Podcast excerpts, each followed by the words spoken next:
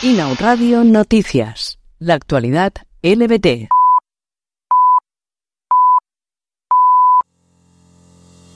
España asciende siete puntos y alcanza la cuarta posición europea en derechos LGTBI. Así se refleja en el índice Arcoiris, un marcador internacional que analiza la situación legal y política de las personas del colectivo en 49 países y que pone el foco, esta vez, en los avances conseguidos gracias al reconocimiento legal de género según el modelo de autodeterminación.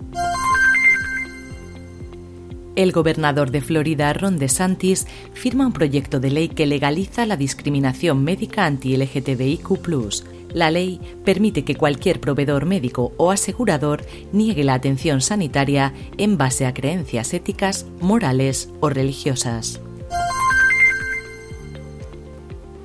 Barcelona será el escenario de un centenar de actividades durante un mes y medio para conmemorar el Día Internacional del Orgullo LGTBI del 28 de junio. La intención sigue siendo defender los derechos y libertades de los colectivos LGTBI y promover la diversidad sexual y de género.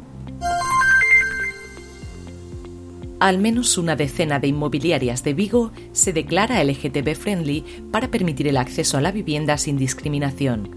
La iniciativa, que se espera se expanda a más negocios, ha surgido ante las dificultades de las personas del colectivo para alquilar por la negativa de los propietarios de los inmuebles.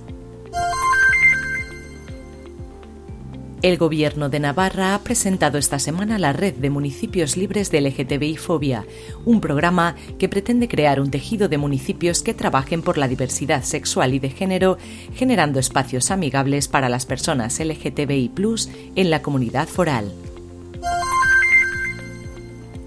La actriz Charlize Theron vuelve a mostrarse como aliada al declarar, en palabras textuales, que va a joder a cualquier persona que ataque a la comunidad LGTBI lo ha hecho durante una recaudación de fondos en Estados Unidos, un país cuyo retroceso en los derechos del colectivo es cada vez mayor y más alarmante.